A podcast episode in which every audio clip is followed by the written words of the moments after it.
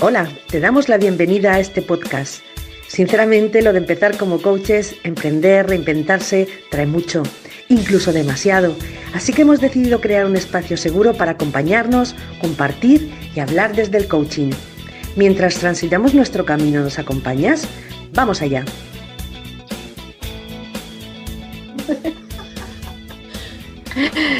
bueno, bueno. Hello, hello. Hello, hello. ¿Cómo están, chicas? Qué guapas, todas. Bueno, voy a hacer las presentaciones yo hoy, Carmen, si te parece. Comenzamos el podcast de hoy con Carmen González de Carmen Tu Coach, Lourdes de la red de Almate y Jessie y yo, una servidora Sandra de Habilidades Claves. Así que bienvenidos, bienvenidas al podcast. Episodio número 5. Cinco. Iba a decir cuatro. Digo, no, no. Oh my No, God. cinco, cinco. Y el tema que hemos elegido para hoy es el tema de las emociones. Que te- tengo, que, tengo que decir que lo de las emociones es un tema muy amplio. Yo creo que nos dará para varios podcasts, así que a ver qué enfoque damos hoy a este tema. Pues quizá hoy podríamos hablar en plan eh, general, sin concretar en ninguna emoción, sino un poquito en general, ¿no? De, de las emociones, porque como dice Jessie, este tema tiene mucha tela, a todas nos encanta, creo, y entonces pues puede dar para varios, claro que sí. Además, muy, muy interesante. Así que pues genial, así en plan general. ¿Quién, quién empieza? Yo creo que es empezar un poco por qué, son las emociones, ¿no? Entonces, en simple, pues yo siempre voy a la palabra y cuando no conozco la palabra, pues buscar en el diccionario y ya está, y si no, jugar con ellas.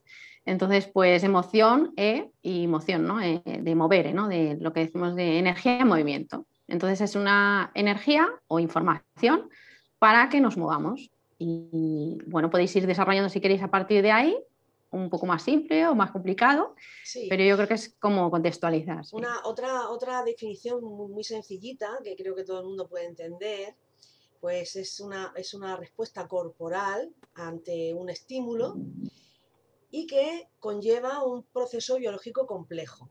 Así, de forma muy general, creo que es una definición eh, bastante amplia, pero sencilla y que se puede entender bastante bien. La verdad es que hay tantas definiciones de emociones, o sea, hay muchos, muchos autores que definen emociones como cosas distintas, pero básicamente yo diría que sí, que es eso, que es una respuesta a un estímulo. Normalmente la emoción es una respuesta, digamos, inmediata, muchas veces, o diría yo la mayoría de veces inconsciente, espontánea, eh, y que muchas veces sucede incluso antes de que seamos conscientes de esa emoción que estamos experimentando aunque suele haber este debate eterno entre si lo que sucede primero es el pensamiento o la emoción, ¿no? Así que Sí. discutible. Sí. quizás sea eso, ¿no? que, que es, que es una respuesta rápida e inmediata eh, ante, ante, un, ante un hecho, ante un suceso, un, un estímulo, y que también ese estímulo puede ser externo, que no dependa para nada de ti, puede ser en relación con otra persona o con, otra, eh, otro hecho, y, o contigo misma. Puede ser también algo interno. ¿no? Y efectivamente está esa parte eh, de, de química, ¿no? Como es, es como algo químico. Y de hecho cuando comencé bueno, a ver todo este tema de las emociones, cuando nos formamos como coaches, yo decía, ¿cómo puede ser que algo que está conmigo desde que nací pueda tener tanto desconocimiento, ¿no? Porque para mí fue como... mm, había trabajado otros aspectos quizás, pero la parte de las emociones, yo descubrí tanta información nueva, tanta información nueva, o sea, que está relacionada, están relacionadas con el sistema límbico, aunque bueno, también luego eh, se puede un poco tener ese espacio para meter la parte más razonada y combinar, ¿no? También esa parte límbica con esa parte racional en cuanto aprendes a gestionar que por cierto, Lourdes, me gustaría, si, no sé si lo tenías pensado, pero comentar esa parte de agilidad emocional, que es un término que me encantó y creo que puede igual entrar hoy. Y bueno, quería también como, en ese momento mm, yo pensaba, pero ¿cómo que las emociones no son buenas, no son malas? Claro que sí, hay emociones buenas, hay emociones malas. ¿Cómo que las emociones son pasajeras? ¿Cómo es eso? Porque yo siento algo y lo siento y eso no se me va.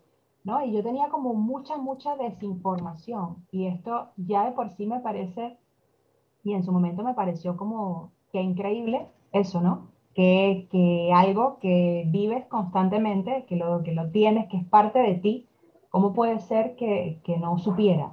O sea, esto es como cuando, no sé, como cuando respiras y dices, ¿cómo puede ser que no sabía respirar o cómo puede ser que no? Pues así, a mí me pasó un poco con este tema de las emociones. Me di cuenta que había muchas cosas y yo no tenía ni idea. Y, él, y nada más darme cuenta de eso fue como que ya lo flipé, porque digo, o sea, no, no entiendo, no entiendo, ¿no?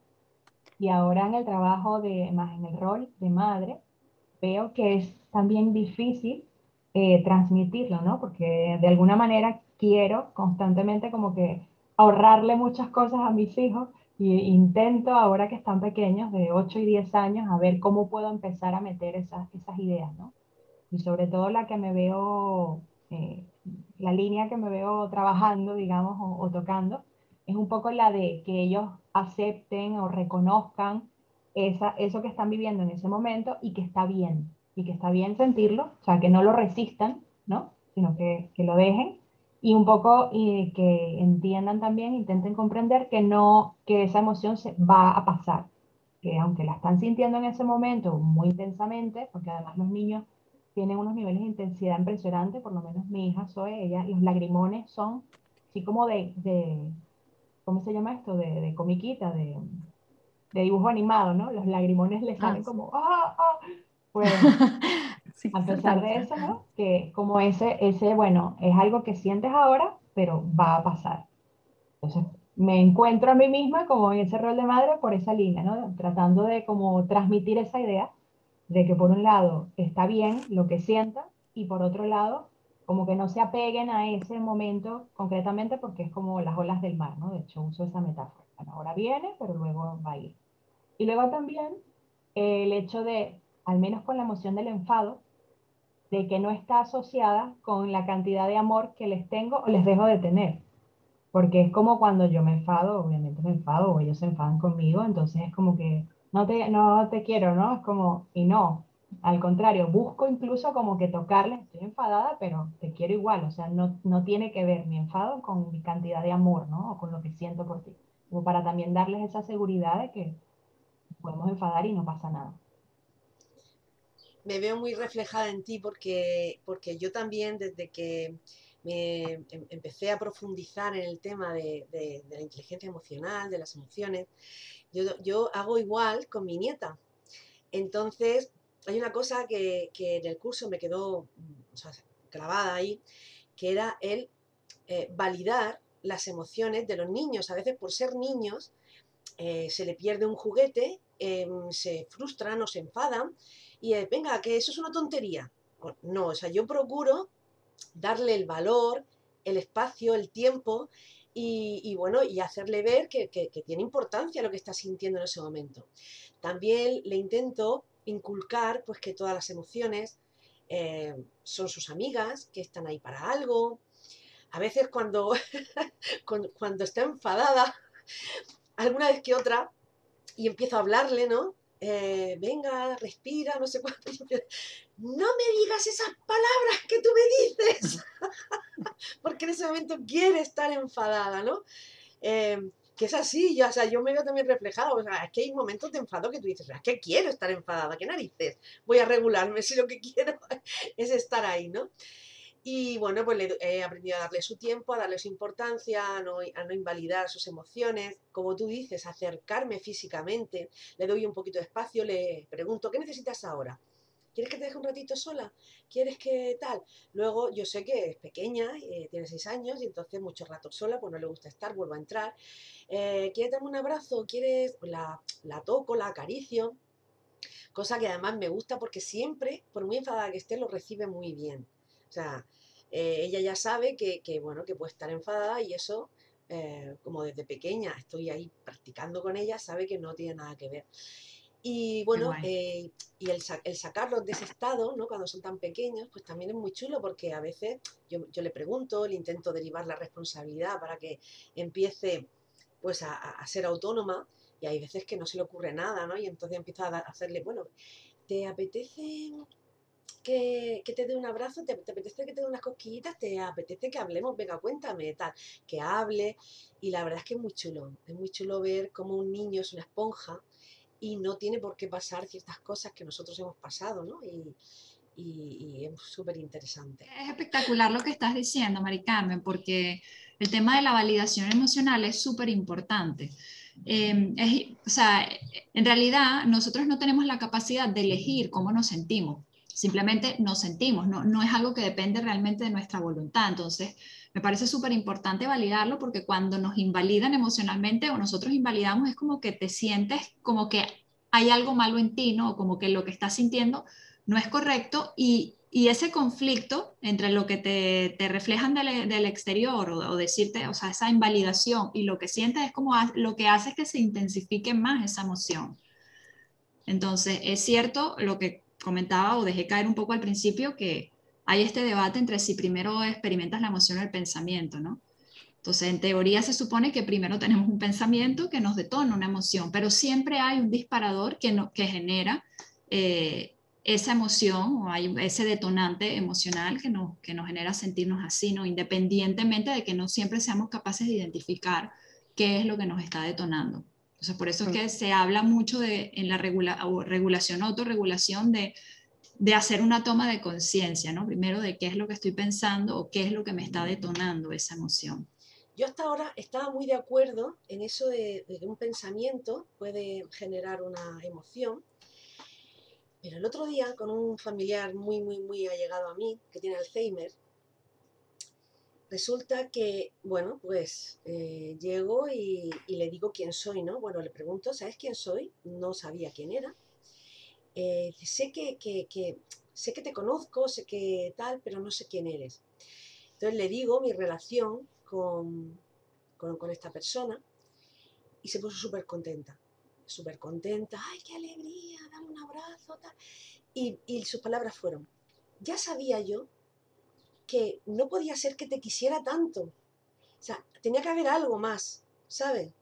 Entonces eso me hizo a mí pensar, a ver, ¿realmente están tan como tan, mm, tan unidos los pensamientos con las emociones? Porque ella en ese momento no pensaba nada, no recordaba nada, pero sin embargo ella sabía que, que había una relación muy, muy íntima, muy estrecha y que me quería. Entonces, pues quizá hay una parte ahí de pensamiento que en el que podemos intervenir, regular, y otra parte que, no sé, que, que, o a lo mejor en lo más profundo de sus recuerdos, quizás sí que había ahí algo, ¿no? No sé, me hizo pensar un poco. Es, muy, muy interesante. La verdad, todo lo que habéis comentado es que son tantas cosas de golpe que yo me queda como, voy a tomar apuntes. Eh, voy a ir eh, diciendo un poquito de cosas en relación, por ejemplo, lo de los niños, ¿no? que habéis sacado mucho los niños. A mí me parece muy interesante también destacar que la vivencia emocional de los niños es que es mucho más intensa porque lo que es la parte frontal todavía no está desarrollada. Entonces, cuando tú veas un niño que se pone histérico y es demasiada emoción, dice, pues madre mía, ¿no? Qué intenso es este niño. Es que es un niño, entonces todavía no tiene cerebro formado como lo tiene un adulto, no tiene eh, quizás esa capacidad para irlo regulando igual. Entonces, déjale que se exprese que, que todavía no tiene esas conexiones para ir eh, regulándose. Entonces, creo que eso eh, es algo que como yo no soy madre, ni padre, ni nada, pero puedo transmitirlo simplemente para que un padre mm, no juzgue, en cierta manera, el comportamiento del niño, ¿no? sino que entienda que todavía el cerebro no está formado igual. Entonces no puedes estar calibrando igual a un adulto en cuanto a la regulación emocional que a un niño. O sea, que si un niño se te pone en medio del supermercado con el anuncio ese de hace años, pues es normal, es, que no pasa nada, el niño lo vive más intenso. De hecho, voy a contar una anécdota que, mm, bueno, hace, no sé, unos meses estaba hablando con mis hermanos y me recordaron que a mí, yo no me acordaba de esto para nada, que a mí de pequeña me llamaban Julka. ¿no? De Hulk, Hulka. Y yo, ¿eh? Y, claro, me lo estaban contando y digo, Hulka, ¿yo por qué? Y me decían, es que eras demasiado intensa, ¿no? Emocionalmente hablando. Por eso me encantan las emociones, porque yo me he declarado eh, incompetente o analfabeta emocional y por eso empezó mi andadura, porque es que yo creo que es una de las cosas que más felicidad te puede dar, no felicidad, tranquilidad, porque está idealizado esto de la felicidad, sino tranquilidad en cuanto entiendes ¿no? este mundo emocional. Entonces me llamaban Hulka Y, ellos decían eso, que era muy intensa. Claro, que era una niña y tenía una diferencia de edad con respecto a los demás. Y es verdad que, por ejemplo, os pongo el caso, más que nada temían las navidades por mí. Me decían, es que temíamos las navidades porque te regalábamos algo y llorabas como, como una loca. claro, yo decía, y claro, te ponías a, que me alteraba, ¿no? Pero parecía enfado.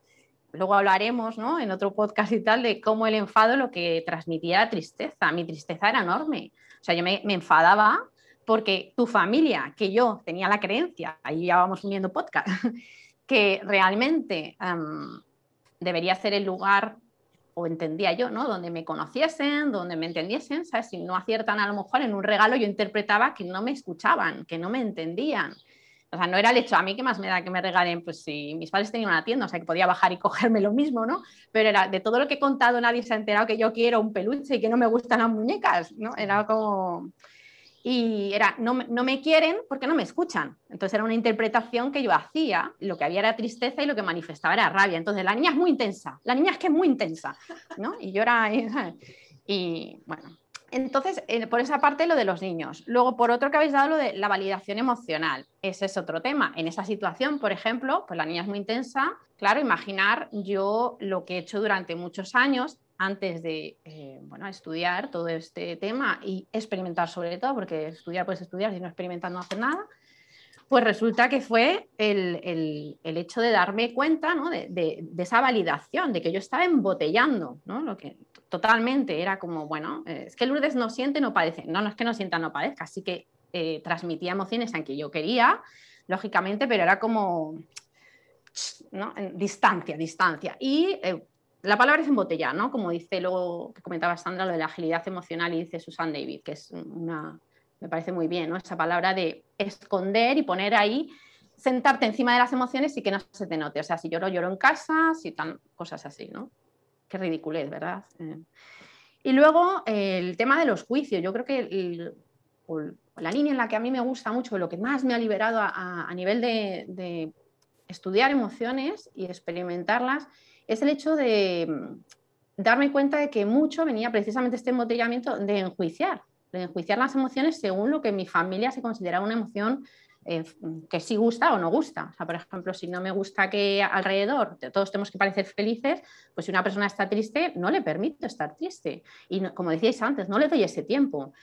Em, a día de hoy, pues eso, a lo mejor te ven un día que tú comentas, bueno, pues oye, evidentemente yo tengo días en los que estoy arriba, abajo y voy subiendo porque las emociones van y vienen y durante el día tengo miles de emociones. Mi estado anímico en general, yo me lo cuido. Entonces yo puedo estar en un estado, que yo creo que eso es una gran diferencia, en el diario emocional que yo cuento muchas veces, es una cosa mi estado y otra cosa son todas las emociones que experimento a lo largo del día, que son miles. Pero yo puedo trabajar que he estado y que quiero transmitir a los demás. Entonces me, parece muy interesante o muy liberador el darme cuenta cuando estoy enjuiciando y en relación a mi historia familiar. ¿Qué, emoción en tu familia no se permitía? Sería la... y cómo la arrastras, ¿no? Pues por ejemplo, el, que actualmente lo vemos ¿no? en los medios, como pues eh, todo el rato tenemos que estar felices y tal, y mostrar esa carita, cuando no, la realidad es que tenemos un montón de momentos, un montón de experiencias y sería ridículo eh, pretender estar siempre solo con una emoción, es que es además de aburrido, ¿no? Porque ¿para qué quedarte enganchado solo a una? Y luego tenía apuntado aquí sentir algo. Os doy paso porque no me acuerdo porque he puesto eso. ya me vendrás. Vale, eh, bueno, aprovecho entonces yo porque tenía dos ideas ahora escuchándote la primera idea, cuando dijiste, bueno, a mí me ayuda esto de, ver la parte del juicio, a mí me ayuda con las emociones ver la parte del cuerpo. Entonces, eh, yo también mm, tuve mi época de Hulk, pero ya de adulta, ¿vale? En la que yo encontraba que explotar era mi mejor manera de demostrar mi enfado y generar mis emociones, y es como, ¿no? La bomba, la bomba, el tic-tac andante. Eh, quizás aprendido un poco, mamado, eh, no sabía cómo hacerlo de otra manera, no lo sé. Pero bueno, eh, un poco digo yo, ¿cómo hago para no llegar a ese punto, no? Y, cuando me daba, después me di cuenta de que el cuerpo te comienza a avisar, me comenzaba a avisar, cuando con ese volcán empezaba a, a temblar, ¿no? Entonces allí es donde vi que tenía chance de gestionar porque ya sí, como el termómetro famoso, ¿no? Ya si lo dejaba llegar a 10, pues ya en 10 el secuestro emocional brutal y no era poco lo que inteligentemente podía hacer. Pero cuando ya me empecé a dar cuenta, el 1 y el 2, y el cuerpo me lo noto, porque además es que me lo noto mucho, cuando me empiezo a enfadar, me lo noto muchísimo. Entonces, esta sensibilidad con mi propio cuerpo es lo que me ha permitido poco a poco eh, gestionar mejor. Entonces, si en algunos casos he tenido que dejar una conversación, decirle a la persona, mira, por favor, ahora no puedo hablar contigo, déjame y lo retomamos ahora para yo irme a respirar literalmente, calmarme, bajar la intensidad que, que traía y después poder abordar la conversación, el momento, etcétera, pues esto a mí me ha ayudado bastante. Escuchar a mi cuerpo y darme cuenta de, esos, de esas señales en las que yo he comenzado, sobre todo con el enfado, en mi caso, a, experimentarlo, ¿no? Y la otra idea que quería comentar es esto que me parece eh, como difícil, quizá, esta parte de cuando te sobreidentificas con una emoción o cuando eh, más bien intentas como eso, como pasar de la emoción o, evitarla. o sea, lo veo como realmente un arte, porque cuando está la emoción allí y tú intentas como, vale, esto no, no lo quiero ver, no lo quiero sentir, no, e, es un extremo, ¿no? Y en cambio, también cuando estás en la emoción y es como si te afincas en esa emoción y todo lo justifica aparentemente porque lo estás sintiendo y es lo que tienes que vivir y entrar en contacto, es difícil, o sea, veo que es complicado tener ese equilibrio. No sé qué, qué pensáis o si resuena con vosotras algo de lo que estoy comentando. Lo que acabas de comentar, vuelvo a, coger porque, primero, lo que acabas de decir de la parte del cuerpo, totalmente de acuerdo. Y como se lo hubiera dicho yo, porque es que mm, cada palabra me parece, vamos, un tesorito. Y luego la parte de la identificación de la emoción, esto no sé si te refieres a eso, pero Em, cuando yo identifico, eh, a ver cómo le diría ahora. Eh, tú dices que es un arte, y me gustaría que lo explicaras un poquito, un arte el, evitar o la agilidad, ¿no? ¿Te refieres ya a lo de la parte de agilidad, de tener ese tiempo? O Me refiero como a, saber ese, ese, medio, o sea, ese equilibrio real, ¿no? Porque mm. pienso que es muy fácil caer en uno de, las, de los dos extremos, por llamarlo de alguna manera. En un extremo en el que no entras en contacto con la emoción e intentas evitarla, y el otro extremo donde te apegas tanto a la emoción, ¿no? Como, ay, pues yo he aprendido que las emociones las hay que vivirlas y hay que aceptarlas, entonces, y entonces estoy enfadada, entonces vives tu mm. enfado al punto que te sobreidentificas con ese enfado, rompes la casa entera porque tú estás viviendo tu emoción del enfado, entonces es como que estás en un extremo que tampoco es saludable, ¿no? Y me parece que es un arte el hecho de poder caminar mm con un equilibrio en el que no te sobreidentifiques y, y seas la emoción al 2000%, pero tampoco la dejes en plan, pues no, yo no, no siento ni padezco, esto me hago la loca y miro para otra parte, ¿no? ¿Cómo? Mm. Pues entonces sí, entonces lo he entendido bien, es la parte en la que da pie a la agilidad emocional. la agilidad emocional precisamente es eh, tres conceptos, ¿vale? Los dos que has dicho tú, que es se, diría, pero vuelvo, a, es la autora Susan David, ¿eh? yo os digo de lo que ella comenta. Pero a día de hoy me parece fascinante. De hecho, una de las preguntas que yo, según decíamos este tema, digo, voy a preguntarles qué opinan de estas palabras. Pero bueno, me quedo ahí, tres, tres cositas. El embotellar, el cavilar, embotellar sería pues tapar emociones. El cavilar, creo que lo llama así, ¿eh? no me acuerdo ahora bien porque yo no sé de memorizar cosas.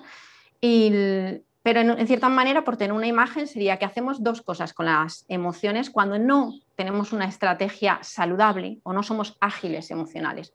Dos comportamientos. Uno tira hacia el embotellamiento, ponernos encima de la emoción, no querer sentirlo, no mirarlo.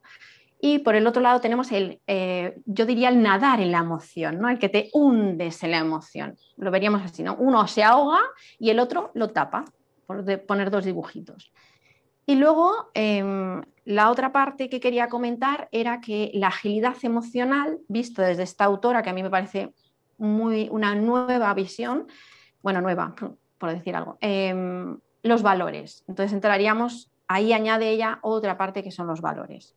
Lo dejo ahí, lo voy desarrollando, pero os quería preguntar, porque al decir esto Sandra, me ha, me ha picado ¿no? a unirlo con qué diferencia o qué palabras os quedaríais vosotras de estas que he apuntado, ¿no? Porque cuando se habla de emociones, como que han salido tantas cosas que al final, bah. entonces, ¿con cuál os quedaríais vosotras o os llaman la atención? Como queréis verlo. Gestión emocional, inteligencia emocional, madurez emocional, agilidad emocional o educación emocional, que no sé si lo he dicho ya. O si hay más, decir más. ¿no? Yo diría autorregulación. Ok, nueva, autorregulación. O sea que, no sé, igual todo lo que has mencionado se podría resumir en autorregulación, ¿no? Al final, o, o sea, o son conceptos que, que, se interrelacionan, pero para mí esto sería esa capacidad de surfear las emociones, precisamente encontrando ese punto medio, ese equilibrio entre, saber, la regulación emocional requiere entrenamiento, como todo lo que hemos venido hablando. Esto no es una cosa que va a suceder así. Entonces, creo que entre muchas otras razones por las cuales no nos autorregulamos, una de ellas es porque no queremos hacer el esfuerzo. Es más fácil dejarte arrastrar por la emoción, como decía Sandra, sobre identificarte y vivirla con intensidad con la excusa de que la estoy atravesando, pero en realidad para mí eso es no estás queriendo hacer el esfuerzo de regularte emocionalmente. Evidentemente todo esto tiene su historia detrás, que es que en general no nos han enseñado, no nos sabemos autorregular porque no nos han enseñado a hacerlo. Pero ya una vez que, por lo menos nosotras que ya somos más conscientes de este tema y que lo estamos trabajando, o sea, ya para mí no es, no es una excusa decir, mm, me voy a sobreidentificar y es que estoy viviendo mi emoción y, dejarme arrastrar, porque para mí eso sería, pues, no hacer la autorregulación. Hay técnicas para hacer la autorregulación. Y al final, para mí eso es equivalente a tener resiliencia emocional, ¿no? Entonces, mm, eh, no sé, yo siento que este tema hay que como diseccionarlo en cachitos, porque es, es demasiado complejo. Mm. Yo por lo que habéis comentado, sí, es que con emociones yo creo que, pues precisamente me hace gracia, ¿no? La palabra esotérico, eh, yo lo relaciono mucho con emociones, porque es que, claro, es algo que lo tenemos ahí como eh, las emociones, es algo que parece que están ahí y todos sentimos emociones, pero luego es como que no hacemos nada con ello. Entonces, la parte de educación emocional es algo que desconocido, porque parece que está ahí, hablamos de ello, pero todos sentimos, pero no hay nada, un manual de emociones ni un, mm, no sé cómo decirlo, algo que mida ¿no? tus emociones. Ay, no, es que estás sintiendo... Tiene que ver con esta identificación que a veces me va un poco, porque el hecho de que tú te identificas con la emoción y la pones como una verdad, como hablábamos de creencias. Entonces, como yo siento esto, esto es verdad. Y con todo el amor del mundo, bueno, el amor o la falta de regulación total, pues me creo, por ejemplo, con la ira, que yo me siento súper identificada con la de que ha dicho también Em, Sandra por las, porque no, no, fui Julka solo de pequeña, claro, evidentemente crecí Julka. Eh, entonces la ira, eh, la ira ha estado mucho en mí. Lo que pasa que luego cuando ya miras y te das cuenta que detrás de la ira lo que hay es tristeza, pues bueno, tienes esa compasión y cambia completamente. Por eso digo que lo primero es entender que las emociones, no enjuiciarlas, tienen un sentido, es una información y, está genial, ¿no? Porque sí sabes entenderlo.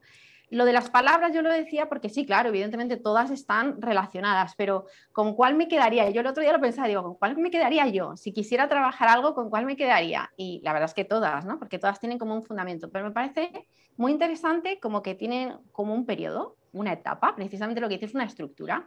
A lo mejor puedo empezar por la educación emocional, que es genérico y que viene a mi mente, a lo mejor, entonces, a partir de eso, eh, yo puedo meterme a lo mejor en la inteligencia emocional. Soy un poco más inteligente emocionalmente porque he estudiado conocimientos de educación emocional. Entonces, soy más inteligente, pero claro, fijaros la palabra, inteligencia emocional. que es ser inteligente? Es entenderlas. Entonces, tú puedes entenderlas, pero eres ágil entonces, mm, claro, es como, venga, y un poquito más, y un poquito más, y un poquito más. Entonces, la agilidad para mí eh, está súper relacionada con el mindfulness o la atención plena. Es eh, lo que decimos siempre, que era ese espacio que decía Sandra al final, en el que yo me doy cuenta de que puedo hacer algo ahí. Cuando yo ese espacio cada vez lo voy trabajando más, me doy cuenta, gracias a mi cuerpo, que me está avisando, por ejemplo, yo al grabar aquí eh, es lo que hablábamos al principio, ¿no? No me comporto a lo mejor exactamente igual cuando estoy fuera de grabación que cuando estoy grabando. Noto nervios, noto que... Entonces digo, bueno, voy a dejar que hablen las demás, así yo voy respirando y así yo voy regulándome, y, pero estoy en mi cuerpo primero. Venga, ¿cómo está tu respiración? ¿Qué notas? ¿En el pechito estómago? Bueno, pues tal, pues vete regulando, ¿no? Y entonces respira, respira, que es lo que hemos ido hablando en muchos podcasts. Entonces, para mí la inteligencia emocional es una cosa, la agilidad emocional es otra y una consecuencia es que al final tienes una madurez emocional porque haces todo esto, ¿no? Entonces podríamos decir, pues todas esas palabras pero me, me, parece muy interesante. Y la autorregulación es el, el, cómo, ¿no? El camino a la autorregulación. Un poquito ver. Para mí también, mm, como estás diciendo, la, eh, la autorregulación es fundamental. Y estaba escuchándoos hablar y claro, la, la, educación emocional es tan importante, primero para tener un amplio vocabulario y ir em, des, des, mm, o sea, eh, partiendo cada emoción grande, eh, subdividiéndola para concretar exactamente qué sientes en cada momento. Ser consciente y aprender a saber qué sientes en cada momento.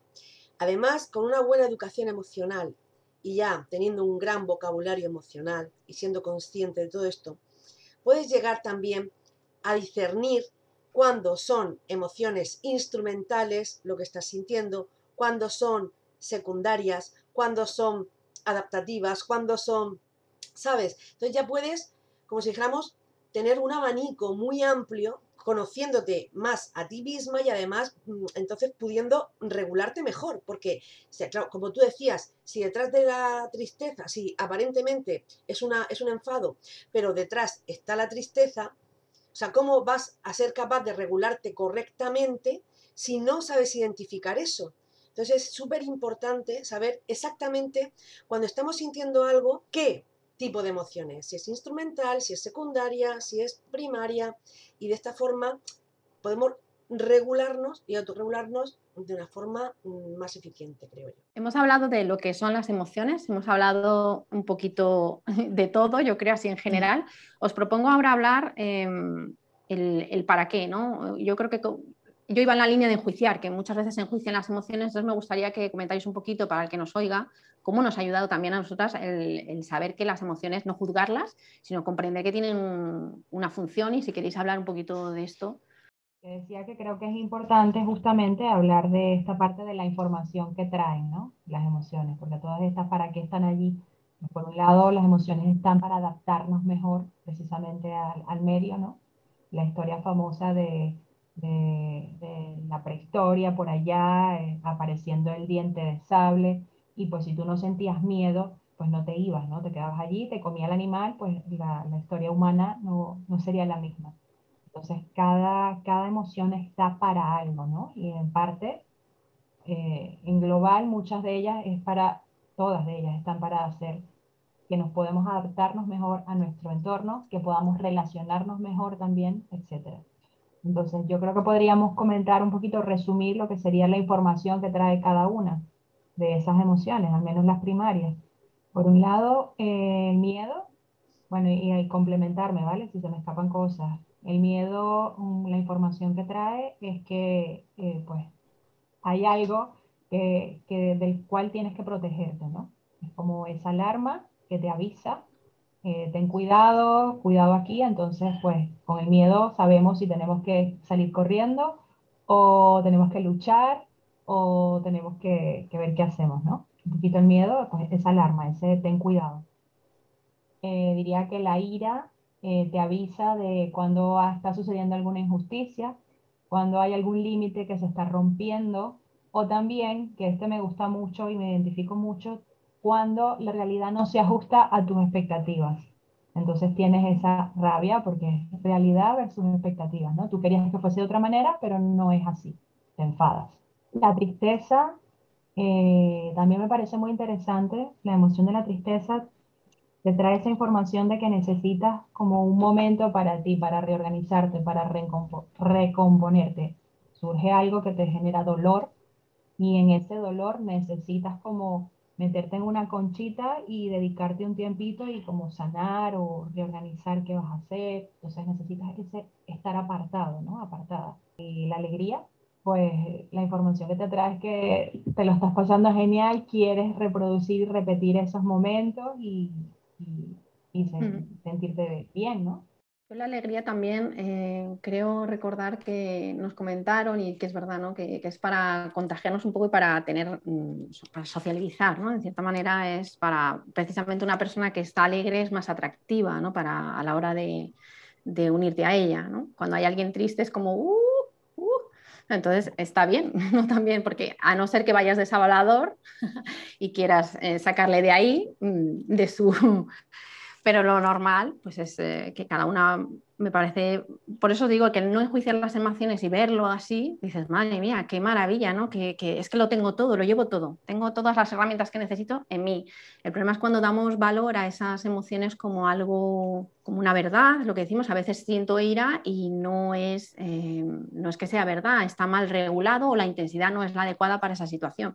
Entonces ahí es donde viene esa parte de agilidad emocional o de entrenamiento que decimos, donde creamos ese tiempo para evaluar si esto que estoy sintiendo realmente, por ejemplo, si siento miedo es de vida a muerte o no, Entonces, como la mayoría de las veces, si ahora mismo pues siento nervios o eh, que vienen previamente del miedo, pues me doy cuenta de que, no me voy a morir, que, tengo una pantalla y no tengo un revólver en la cabeza, ¿no? Entonces es eh, la diferencia entre que no pasa nada y darme ese tiempo. Pero claro, eh, eso es experimentar. De nada sirve, vuelvo a decir, el, estar hablando mucho de emociones, que yo creo que está mucho ahí, ¿no? De leer y leer, y luego no experimentar. Y creo que, por ejemplo, la familia es el, punto clave para practicar. A mí ya siempre me está diciendo, ya, ya estás psicoanalizándonos y es, no, lo que estoy es experimentando conmigo, porque realmente las personas que más te tocan son las que te pueden poner a prueba si has aprendido algo o no en cuanto a agilidad emocional. O sea que yo invito a,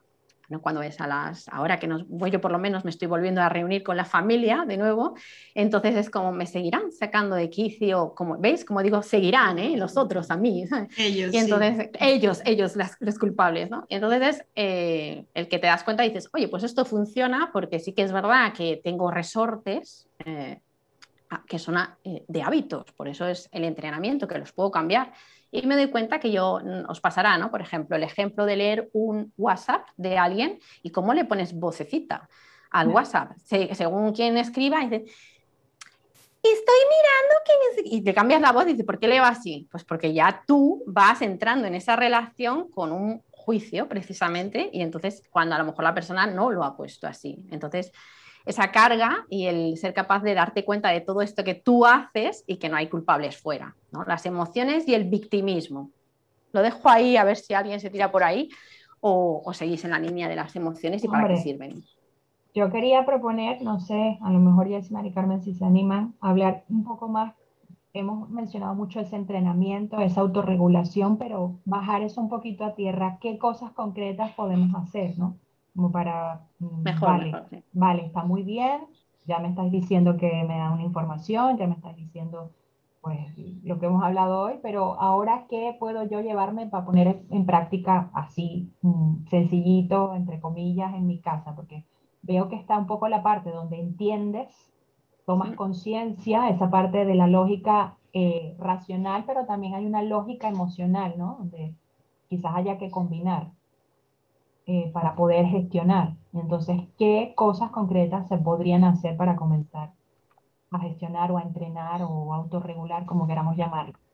Eso es lo que creo que podemos aportar ahora. A ver. A mí, desde luego, lo que me sirve siempre es, es el respirar profundamente. La respiración consciente, el respirar, eso a mí me alivia muchísimo. Eh, sea cual sea, hombre, cuando siento alegría bueno, a ver si no, tampoco es que me vuelva loca ahí, pero, pero bueno, esa como que, bueno, vale, bien, cuando la siento me, encanta, ¿no? Em, cualquier otra, la respiración, creo que a mí me ha servido siempre. Además, luego esa respiración, conforme eh, va bajando esa intensidad para no llegar a ese secuestro emocional, eh, lo que te permite luego ya es pensar, ¿no? Luego es pensar qué necesito, eh, venga, a ver, voy a tomarme mi, tiempo, analizar qué, qué, necesidad hay detrás de esa emoción y de esa forma pues poder cubrirla, ¿no? Si puedo y si no, pues elaborar alguna estrategia, ¿no? Para, para, hacer algo, ¿no? El, ponerme en movimiento, esa información que me está dando. Para mí la respiración es mm, fundamental. Jessy, yo creo que... te acuerdas de alguna técnica, Jessy? De Hombre, hay muchas técnicas. Yo diría que para empezar es primero ponerle un nombre a la emoción o, primero, antes de ponerle nombre, quizás identificar en, en, qué parte de tu cuerpo, lo que decía Sandra, pues ella se nota mucho que, que estás experimentando esos cambios fisiológicos, pues identificar en dónde sientes esa emoción, luego tratar de ponerle un nombre, tratar de identificar qué emoción es la que estás experimentando y luego yo integraría, como dice Mari Carmen, llevarle aire a esa parte de tu cuerpo, a esa emoción y verla como una parte de ti. No es que tú eres eso, sino una parte de ti en, ese, en este momento se siente de esta manera y esa emoción al final es una parte de ti, o sea, es tuya, no es algo ajeno a, ti. Entonces, esto de rechazarla o intentar ignorarla o intentar lo que decía Lourdes, la tapas y te sientas encima como que no está, esto no funciona. Porque al final la emoción lo que hace es eh, intensificarse, ¿no? Como que yo vengo y quiero hablar con Lourdes y, oye Lourdes, que quiero hablar contigo, y ella me ignora. Y yo vuelvo a insistir, oye Lourdes, que te quiero decir algo, y ella me ignora. O sea, es decir, yo cada vez voy a intentar más fuerte hacerme ver, ¿no? Hacerme notar, decirle, oye, que, que estoy aquí, que quiero hablar contigo. Entonces, un poco la emoción pasa lo mismo, es como nos da un toque de atención y cuanto más intentamos ignorar o rechazar o evitar, al final es como se hace la bola y es peor y ya es cuando tenemos esta tendencia al secuestro emocional, porque ya es como que ya se nos va de las manos la emoción precisamente por ignorarla, por querer rechazarla, por querer hacer como que no está allí.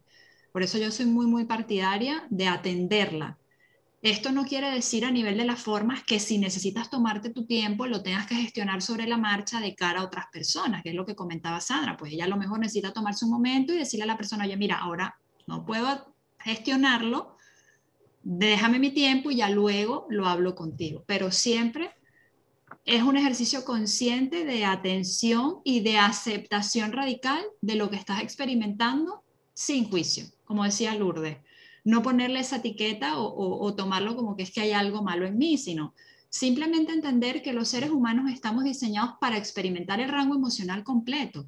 Y dentro de ese rango emocional hay emociones que no son desagradables. Y están bien, también son una parte de nosotros.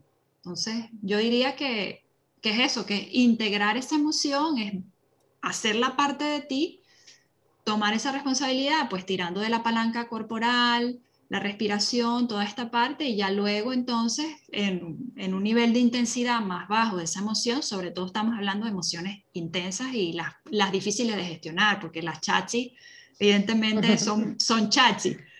Pero, pero una vez que esa, esa intensidad baja, entonces ya podemos desde esa mente más racional decidir o elegir cómo vamos a gestionar la situación o qué vamos a hacer, si es algo que involucra a otra persona, pues cómo, cómo gestionar o cómo lidiar con eso. Pues te tomo, te tomo, Jessie, ahora el hilo de lo que has mencionado, porque efectivamente esto de nombrar la emoción es un paso súper básico. En la neurociencia le tienen el nombre de labeling, y es, y en la medida en que le pones ese nombre, es como que le estás metiendo a ese sistema límbico la parte precisamente prefrontal, ¿no? Ya le estás metiendo un poquito de razón a esa, a esa parte emocional. Entonces es como que eh, algo está pululando por ahí y cuando lo nombras es como que lo puedes coger. Ya no es un fantasma o algo etéreo, sino que ya le das forma. Exacto. Entonces, en esa medida ya puedes tener mayor margen de gestionar porque le has, le has cogido, ¿no? Le has atrapado. Así que eso del labeling está genial que lo hayas mencionado. Y luego también la parte de eso mismo que está asociada con el cuerpo, usarlo a la inversa si, si mi cuerpo me avisa cuando tal, a lo mejor yo haciendo modificaciones en mi cuerpo también puedo modificar poco a poco el estado emocional. Entonces estas posturas corporales abiertas, eh, mirar hacia arriba, sonreír aunque sea ficticio, ¿no? Con el lápiz en la boca, eh, las posturas de poder, bailar, todas estas son cosas que poco a poco sí que pueden afectar aunque sea muy poquito, pero puedes pasar de un 10, como decíamos, a un 7 o de un 8 a un 5, eh, utilizando tu cuerpo como esa manera de gestionar también la emoción. O sea, que puede ser interesante. Esas dos cosas las, las retomo y las, las enfatizo. El labeling y utilizar el cuerpo como palanca para cambio emocional. Claro, yo creo que ahí es, mm, yo lo enlazo con, la agilidad emocional, que a lo mejor alguien piensa que lo que decía Jessie, ¿no? que tienes que responder ya en ese momento y no tiene por qué ser en ese momento. Simplemente la agilidad consiste en que yo soy capaz de cambiar la dirección. De, la agilidad es cambiar de dirección. Una persona que es ágil cambia de dirección. Entonces es eh, que esa emoción viene y yo cambio la dirección de la emoción porque a lo mejor imaginar pues no sé, hay emociones que no son útiles en un momento determinado. Si yo me, mm, hundo en esa emoción o, estoy con un secuestro amigdalar em, de la misma, pues no es útil, por ejemplo, si yo qué sé, si tengo que ir al trabajo a hacer, desempeñar algo y yo estoy con algún problema, ¿no? que, lo vivo emocionalmente como muy vivido, ahí no me interesa. Eh, es como darle ese espacio, esa agilidad emocional para decir, está bien, es, un poco lo que decía Sandra que nos cuesta también, el, etiquetar y mm, darle otro momento. Es como esto, te voy a dar el espacio y el tiempo cuando termine, por ejemplo, la actividad que voy a hacer ahora y te doy otro momento, por ejemplo, eh, sentir tristeza. Yo no sé si os lo hacéis así ya, pero a mí me sirve el... Em, permitirme o agendar un tiempo para sentir lo que quiero sentir, ¿no? Si, yo quiero estar triste porque en ese momento tengo una pues, nostalgia, mismamente, no sé, algo muy tonto, pero el otro día fui a visitar, iba a la compra, que me acuerdo de Jessie, pero, y fui a visitar a, mi antigua casa, ¿no? Era un poco que estaba nostálgica y me fui a visitar eh, mi antigua casa, no está muy lejos de donde vivo ahora. Y bueno, eh, yo quería sentir esa nostalgia, quería ver y hacer una evaluación de los cambios que han venido en los últimos años y yo quería ese espacio, pero la, verdad es que tenía que ir a la compra y tenía que hacerlo rápido porque tenía una, pues no era útil ponerme ahí, entonces dije, bueno, pues luego voy a permitirme ese espacio, ¿no? Me puse un poquito triste, noté el cuerpo un poquito encogido y demás, y dije, bueno, pues mira, esta tarde lo voy a hacer ponerme así un poco musiquilla tal, y me voy a permitir ese espacio. A ver, me lo permito media hora porque tampoco se trata de aquí ponerse, era algo que yo tenía que sanar Em, y es darles espacio. ¿Qué me quiere decir esta información? ¿Por qué me estoy sintiendo así? Si yo estoy muy bien, pues a lo mejor es pues a lo mejor esa estabilidad que yo tenía a lo mejor antes y que ahora estoy inestable, que está bien y necesito ese tiempo para cogerlo.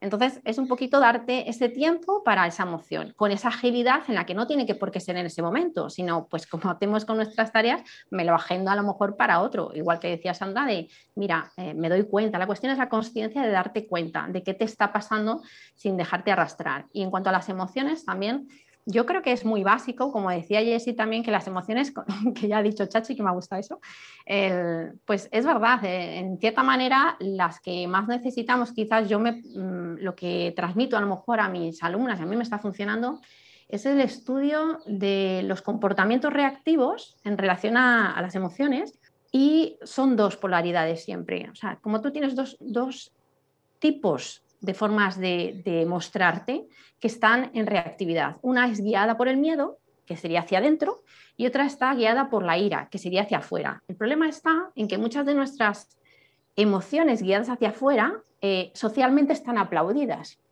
Quiero decir, cuando tú tienes una reacción en la que pareces que eres muy valiente, es, no sé, por ejemplo, te cansas de, lo que digo yo, como estoy con Instagram ahí, pues estoy hasta las narices y pues que le den, pues lo hago así, pues lo saco. No, eso es reactivo total.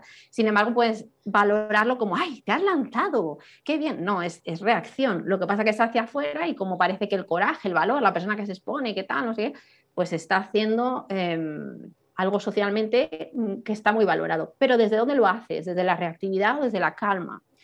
Entonces ahí es un poco también esa agilidad emocional en donde no, no, mira, lo voy a hacer, pero lo voy a hacer porque hay una conexión que ahora es donde entro, la, la clave de la agilidad emocional son los valores. Tu agilidad emocional está directamente relacionada con lo que tú valoras. Si no tienes esa claridad en cuanto a valores, que podría ser el tema del siguiente podcast o de los siguientes, no sé, ya vendrá, pues cómo vamos viendo esa hilaridad en que todos los temas son importantes, las creencias, el autoconocimiento, la responsabilidad, y va en cadena, uno detrás de otro. Si yo detecto mis creencias, voy a comprender que detrás de las creencias están los valores eh, y todo viene porque tengo una información previa con las emociones, pero tengo que sentarme con mi emoción. Y otra clave que yo doy, ya para terminar, que me enrollo, es a mí me ha servido mucho dibujar la emoción. Dibujarla, porque así la saco, o sea, es otra manera de etiquetar. Primero la dibujaba, porque a mí toda la parte que tenga que ver con creatividad o expresión, llámalo, porque a lo mejor la bailas, voy a bailar, yo bailo las emociones, de cabreo en cabreo, ¿no? Por ejemplo. Y entonces dices, venga, voy a, ¿qué canción le pondrías a esto que sientes? ¿no? Y entonces lo bailas. Y entonces te das cuenta. Yo, por ejemplo, bailaba mucho una durante esos años que estuve conmigo misma, había una canción en concreto que bailaba y es una, una canción que me produce tristeza. Entonces yo necesitaba sanar y necesitaba estar dentro de mí. Entonces eh, es otra manera de etiquetar lo que siento. Cada uno tiene un vocabulario y es aprender que cada persona eh, va a expresar su emoción con palabras, con movimiento o con lo que tenga, porque a lo mejor no, sabe todavía, claro, con palabras. Y lo hace dibujar, creo que todos podemos dibujar, aunque sea malamente, colores, puedes poner colores. miedo, pues yo qué sé, negro, morado, lo que te salga verde, depende de cada uno. Y eso ya a ti te da una tranquilidad, porque la estás sacando fuera y puedes hablar con ello. Es, está, es, tuya, tienes tu responsabilidad con ella, pero es verdad que ya la estás etiquetando en cierta manera. Y la mente, es ya lo que decía Sandra, lo vuelves ya racional y entonces como que rebaja la intensidad, porque ya le estoy prestando ya la estoy viendo. Y si la dibujas, mira si la ves. Mari Carmen, ¿quieres comentar algo que te has quedado ahí? Que te No, no, no, estoy con la boca abierta. Me encanta. Sí, sí. Me encanta escucharos. Después de esa clase magistral ya hay poco más que decir, ¿no? Pero bueno, Lourdes, por decir algo, eh, me parece súper interesante lo que estás comentando porque me hace pensar, o sea, el pensamiento que me vino es, comentamos antes la función adaptativa de las emociones, pero es que además las emociones también tienen una función expresivo-social que va un poco por eso que decía, si yo no tengo palabras para verbalizar la emoción, tengo otras formas de expresarla, que sería el típico ejemplo de los bebés. O sea, gracias a que los bebés experimentan las emociones a pesar de que no las pueden verbalizar, somos capaces de identificar si el bebé está bien, si tiene hambre, si está mal, si le pasa algo, ¿no?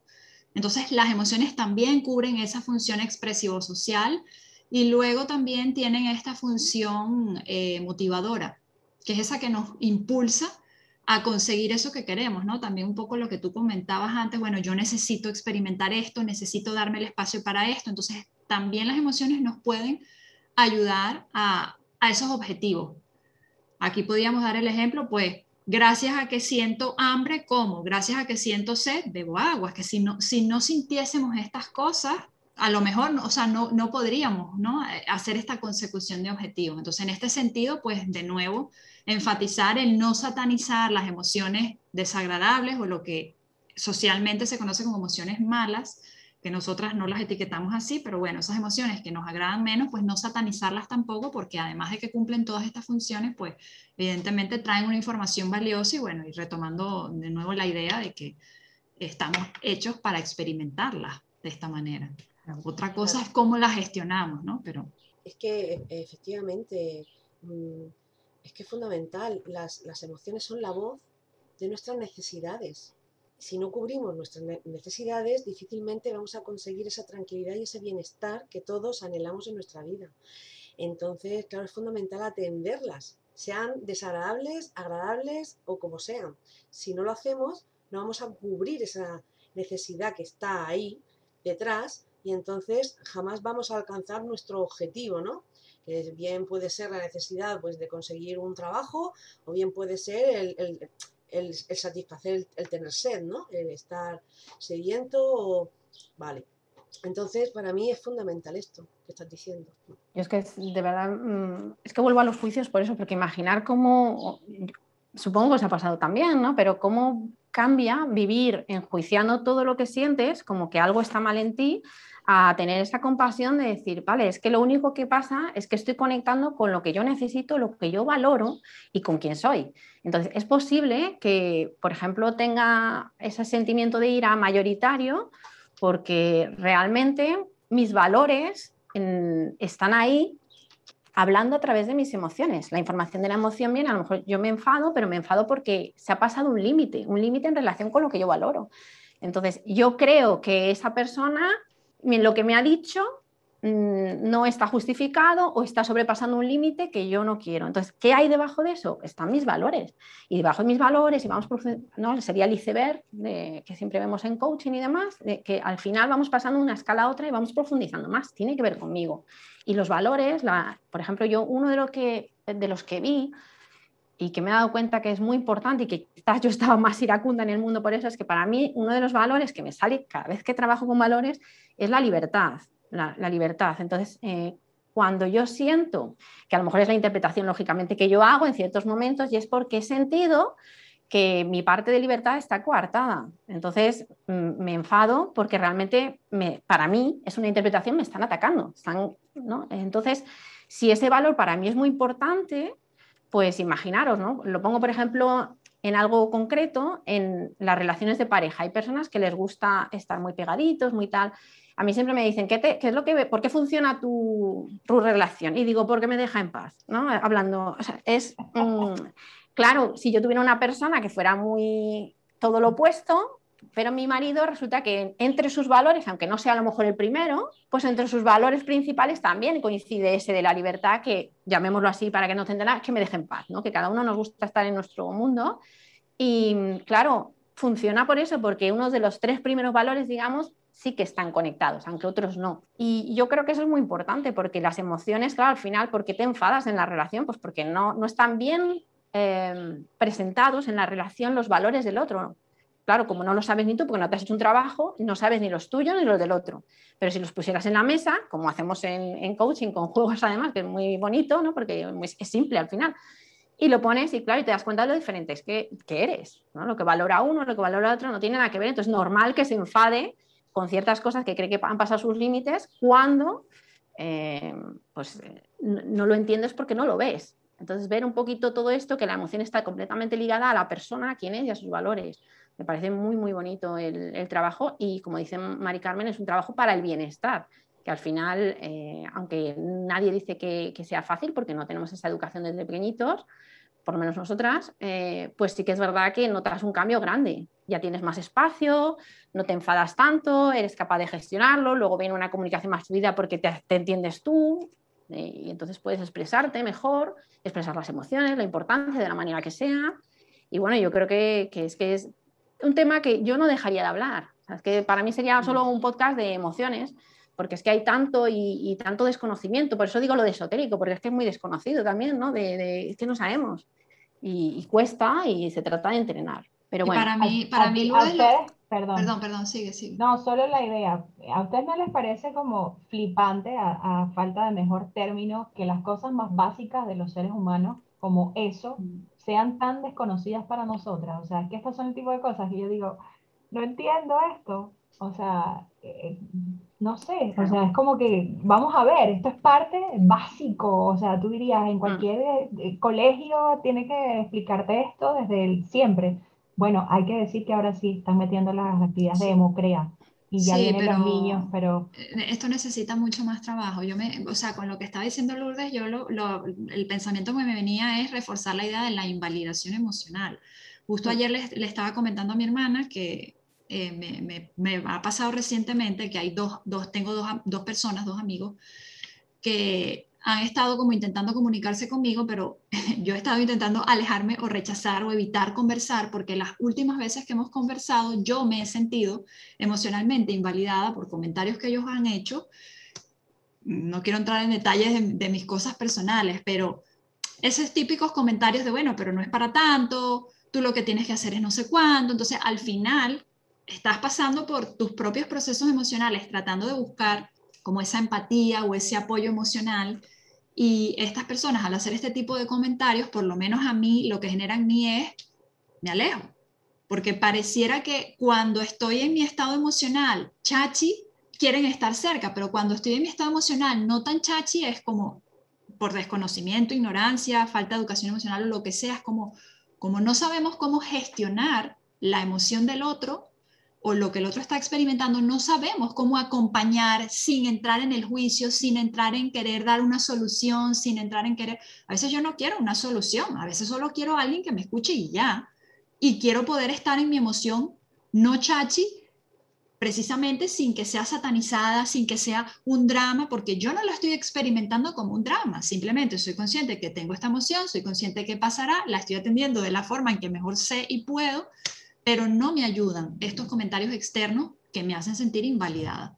Entonces conecté lo que comentabas antes de los valores con esto porque me sentí identificada, de decir, yo me he sentido enfadada con estas personas y he preferido no cogerles el teléfono, no contestar a los mensajes, básicamente hacerles ghosting, porque el recuerdo que tengo de la última vez que conversamos es, o sea, es tan desagradable para mí, que es como, mira, prefiero no tener esta conversación hasta que yo esté emocionalmente mejor.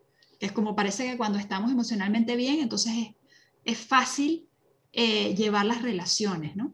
Y esto me, me, me, me, da rabia porque me gustaría poder contar con estas personas no solo cuando yo estoy emocionalmente chachi, sino que también acepten que yo no estoy emocionalmente chachi, que no es un problema, pero que simplemente estén para acompañar sin entrar en jugar, en decir, tú lo que tienes que hacer no es para tanto, bueno, por lo menos no sé cuánto, por lo menos no sé, esto no ayuda. Entonces creo que es esa falta de, de, saber hacerlo de otra manera, que esto no, no es una crítica ni es nada negativo, o sea, simplemente no lo sabemos hacer de otra manera. Y sí creo que aunque esto se esté empezando a incorporar hoy en día, hay mucho, mucho, mucho trabajo todavía por hacer eh, en esta área. Es que es muy bonito. Me encanta lo que estás compartiendo. Claro. Me encanta. Y, y, puedo sentirme en ese otro lado eh, hasta hace muy poco de, de, escuchar y no saber acompañar e intentar eh, dar soluciones, intentar activar, intentar, porque para, para, mí funciona así. Entonces, claro, yo en mi mejor deseo eh, quería hacerlo así. Pero claro, luego cuando aprendes que no, que el acompañamiento no va de ti, va del otro, y, esa, empatía, y esa empatía es precisamente estar desde el lugar donde está el otro, sin que tú estés de acuerdo o no, simplemente estar allí, eh, y, nos queda, mucho trabajo. Algo básico que lo decía antes Mari Carmen, pregunta, ¿qué necesitas? Es que no sabemos hacer esta pregunta, queremos inmediatamente opinar o que con toda nuestra buena intención, porque no quiero que suene como una crítica negativa hacia estas personas, pero es como algo tan sencillo como preguntar qué necesitas, qué necesitas, pregúntale a la persona cómo le puedes ayudar o qué necesita en lugar de pensar que tú ya tienes la respuesta, porque efectivamente esto es lo que por lo menos a mí es lo que genera no siento que estás empatizando o que de verdad estás tratando de entenderme. Entonces, claro, lo conecté con lo de los valores porque uno de los valores que yo tengo es y bueno, esto lo aprendí al golpe por el, último trabajo corporativo que, tuve, que bueno, tuve la, oportunidad de trabajar con Sandra en esto, que es que para mí uno de mis valores más importantes es que a lo que yo me dedique a nivel laboral tiene que estar alineado con, con mi propósito de vida. Entonces, claro, yo estoy ahora, como todas las que estamos aquí, en un proceso de emprendimiento que no es un camino sencillo y que hayan personas que me digan, tú lo que tienes que hacer es emplearte, es que no entiendo por qué no buscas un trabajo, a mí es que me, me repatea, me da en la madre, porque es que esto no, o sea, eso no está alineado con mis valores, que si yo me veo en una situación económica que al final tengo que volverme a emplear, evidentemente lo haré, pero ahora mismo no me ayuda. Si yo ya lo estoy pasando mal de tratando de buscarme la vida como emprendedora, que tú cojas y me digas, bueno, pero es que no entiendo con tu perfil por qué no coges un trabajo. Es como, esto no está alineado con mis valores. Entonces ahí ya a mí me empieza a generar otras dudas de decir, Dios mío, estas amistades, ¿será que no las he elegido bien? Ya, ya empieza a abrir como la caja de Pandora de otras cosas, ¿no? Pero bueno, es un poquito, por eso yo te estaba escuchando y estaba precisamente pensando, ¿y con qué valor? ¿Con qué valor, Jessy? Dilo, dilo. Porque claro, realmente es eso, ¿no? Es que eh, estás tocándome a mí. Lo más esencial de mí, cuando me estás tocando un valor, me estás tocando eh, la identidad, pero la identidad yo tiro para el alma, ¿no? Más, porque ya no es solo el ego, no, es el ego, el ego está en el personajillo que usamos. Pero es que cuando estás tocando valores, estás tocando a la esencia de esa persona.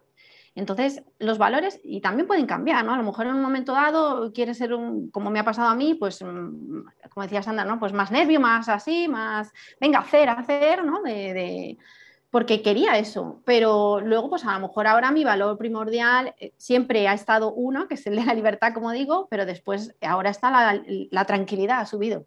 Antes no estaba el de la tranquilidad como un valor y ahora ha subido, a segunda escala está el de la tranquilidad. Pero el valor que siempre ha estado es la libertad, libertad de expresión, libertad. Y bueno, la manera, eh, claro, cuando te tocan esto, ¿no? los, los, valores, pues a lo mejor sí hay que replantearse el, no con juicio, volvemos a lo de siempre que no son juicios, no es que unas amistades que a mí me ha pasado un montón este tiempo, replantearme todo, amistades, todo, ¿eh? pareja, familia, todo. y mm, la verdad es que he sido muy honesta, mm, en eso la verdad que me aplaudo a mí misma, a falta de, me lo aplaudo yo, pero que es el, el hecho de, de llegar y decir, bueno, pues yo voy a ver, yo voy hablando y yo digo lo que yo siento porque he sido honesta conmigo, se lo explico a los demás y si los demás vibran en lo mismo, estupendo, que aquí entraría en otra cosa, ¿no? De la vibración. y que a mí me parece súper interesante porque si es química, las emociones, está claro que nosotros emitimos una musiquita. Entonces, mm, lo que está alineado, mm, yo he estado mucho tiempo, digamos, en mí sola, sin sentir o sin coincidir musicalmente con una vibración parecida a la mía, a lo mejor notaba que eran canciones parecidas, pero no era la misma, hasta que más o menos, que quiero animar a las personas que están en un cambio también, que, que tengan esa paciencia que llega, ¿eh? que llegan las personas que más o menos vibran en tu, en tu sintonía. O sea, que no estás solo, lo que pasa que a veces, no sé si sabéis esto que dicen, eh, no mi amor, tú no eres fea, tú lo que estás es mal ubicada. ¿no? Pues es así, ¿no? Entonces, realmente lo que pasa... que ya, ya se está descojonando. Bueno, bueno, bueno. Este, por favor, este cachito para un reel, porque vamos. si sale en uno de estos reels, pero es que ya está pasado. Pero a mí me hizo mucha gracia porque es verdad, es, a veces crees que eres un perro verde y lo, lo, único que pasa es que el entorno en el que estás a lo mejor no vive en lo tuyo. No, es, es, cuestión de no juzgarte y de, de pensar, bueno, a ver, ahora lo digo muy pronto, pero yo lo he pensado mucho, ¿no? De qué pasa que no, no cuajo, no cuajo, ¿no? Y, y es realmente que tú, tú, sientes otra, tienes otras inquietudes y otros valores. Entonces, respetarte los valores es súper importante, porque es que si no, es que vas, eh, bueno, pues tranquilo precisamente no, vas totalmente fuera de, de, equilibrio y de armonía, porque no encuentras tu lugar. Entonces, mmm, seguir buscando, seguir en tu línea y a veces tienes que alejarte de ciertas personas de manera honesta no quiere decir nada, simplemente en este momento de mi vida tengo estos valores, quien quiera acompañarme, estupendo, quien me potencie y, también puedo estar, ¿eh? porque yo me he dado cuenta que puedo estar perfectamente con personas que entre comillas, que está también mucho eso de mi tribu, ¿no? Ahora me dedico al coaching y solo con... El... Pues no, yo puedo estar perfectamente con todo tipo de personas, pero sí que sé que esas personas a lo mejor son para hablar de esto, lo que decías tú, Jessica, pues a lo mejor el día que estoy guay y divertida, pues salgo con estas personas, el día que quiero estar reflexiva, me nutren otras personas, o sea, estar abierto también, porque si no, también te limitas, hay una parte mundana de ti, hay no muchas caras. Pero oye, que también sería una opción el decir, bueno, pues, mm, bueno poquito menos y ya está. Eh, entonces me parece que las emociones, eso, vuelvo a recalcar que para mí es que me están avisando simplemente de lo que, de, lo, de si se toca o no se toca, lo que es mi esencia en cierta manera, pero también eh, no darles el valor como verdad, sino darme cuenta de que están guiadas reactivamente en muchos casos, si es un comportamiento reactivo, guiado por el miedo, por la ira, y como toda sombra, porque yo vuelvo, el trabajo de la sombra me encanta, de todos los comportamientos reactivos, como la otra cara, que lo he dicho muchas veces, que a mí me apasiona eso, los arquetipos de comportamiento, y le das la vuelta y lo que tienes es una habilidad. Y esa habilidad, si esa habilidad, como vosotras sabéis, se puede entrenar. Entonces, simplemente detecta cuando tienes comportamientos reactivos, te los aprendes, porque encima se pueden describir bueno, perfectamente, habrá muchos más, y ves cuándo es por miedo, cuándo es por ira, lo estudias con la mente lo practicas con el día a día y si es con tu familia o con los que te toquen más cercanamente, mejor, porque lo vas a aprender mucho mejor. Y al final, pues mm, desarrollas una habilidad. Por ejemplo, la persona que, es que dices, lo digo para que quede más claro, una persona que es sorda, sorda que dices, es que esta persona no escucha, si es que no escucha, tú le dices y no escucha. ¿Cuál es la habilidad de una persona que no te escucha? En luz. Venga, todos ahí. Hay que poner un bocadillo así, con el pensamiento. Ahí. Pensando, pensando.